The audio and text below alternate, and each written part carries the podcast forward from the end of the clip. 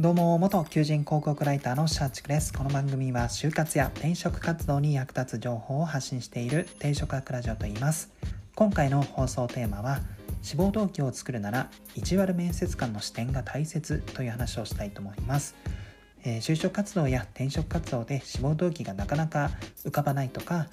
書いたもののエントリーシートで落ちてしまうという方は是非最後まで聞いていただけるとより良い志望動機の書き方が学べるのかなと思いますので最後まで聞いていただけると嬉しいです。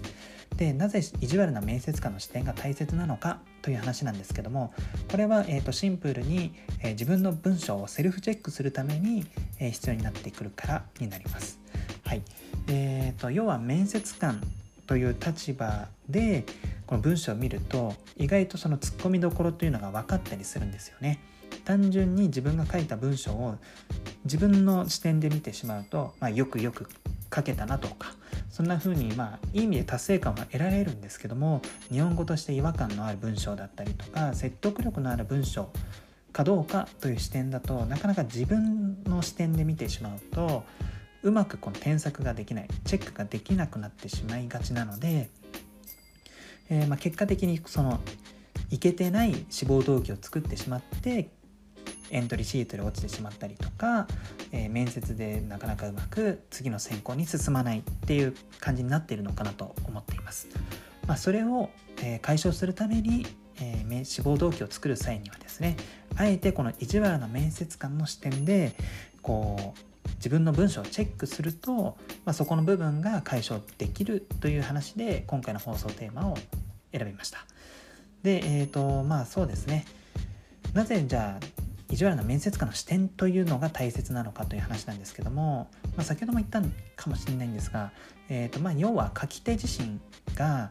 えー、自分の文章をうまく添削できないというのが前提にありましてというのも書いてない文章あ文章に書かれていない内容も自分の頭の中で結構保管ができてしまうため文章としていけてなかったとしても意味が通じる文章だとか説得力のある文章だというふうに、まあ、読めてしまうんですね頭が優秀なので。はい、ですのであえてこの自分ではない、えー、意地悪面接官の視点で、えー何でしょうこの志望動機のあらを探すみたいな感じで、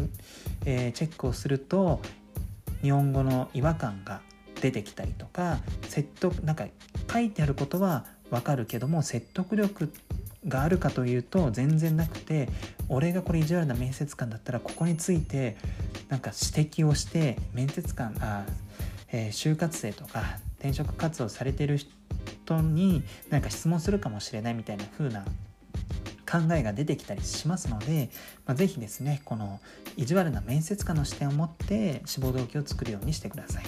とは言っても、まあ、視点を持ってやろうにしてもやっぱりこの自分の文章だとなかなかまあ、チェックができないっていうのも先ほど先ほどお伝えしましたのでまずはこの意地悪な面接官の視点を養うために、